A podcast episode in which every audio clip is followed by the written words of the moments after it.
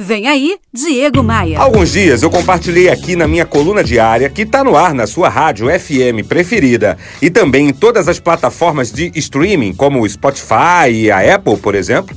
Eu contei o caso de um funcionário que deixou um último desejo antes de falecer. Ele queria ser enterrado com a camisa da empresa. Se você me acompanha, você ouviu isso por aqui essa semana. Ele amava aquele lugar, ele amava os colegas, ele amava os produtos que vendia.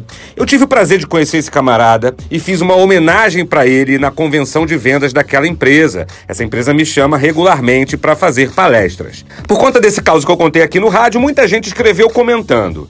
Muitos me perguntavam se isso de fato tinha acontecido, outros falando que não existe mais funcionário que vista a camisa da empresa até no seu próprio funeral, isso não existe mais.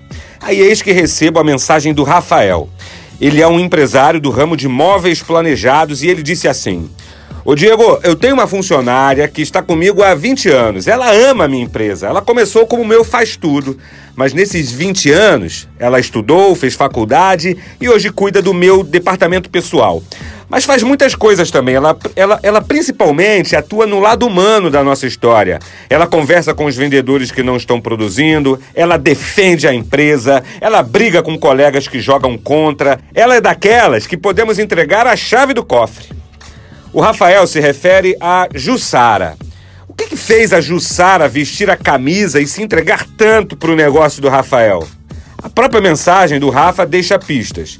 Para ter funcionários que se comprometem com a empresa, eles precisam ser valorizados e precisam perceber com os próprios olhos que permanecer ali é sinônimo de evolução.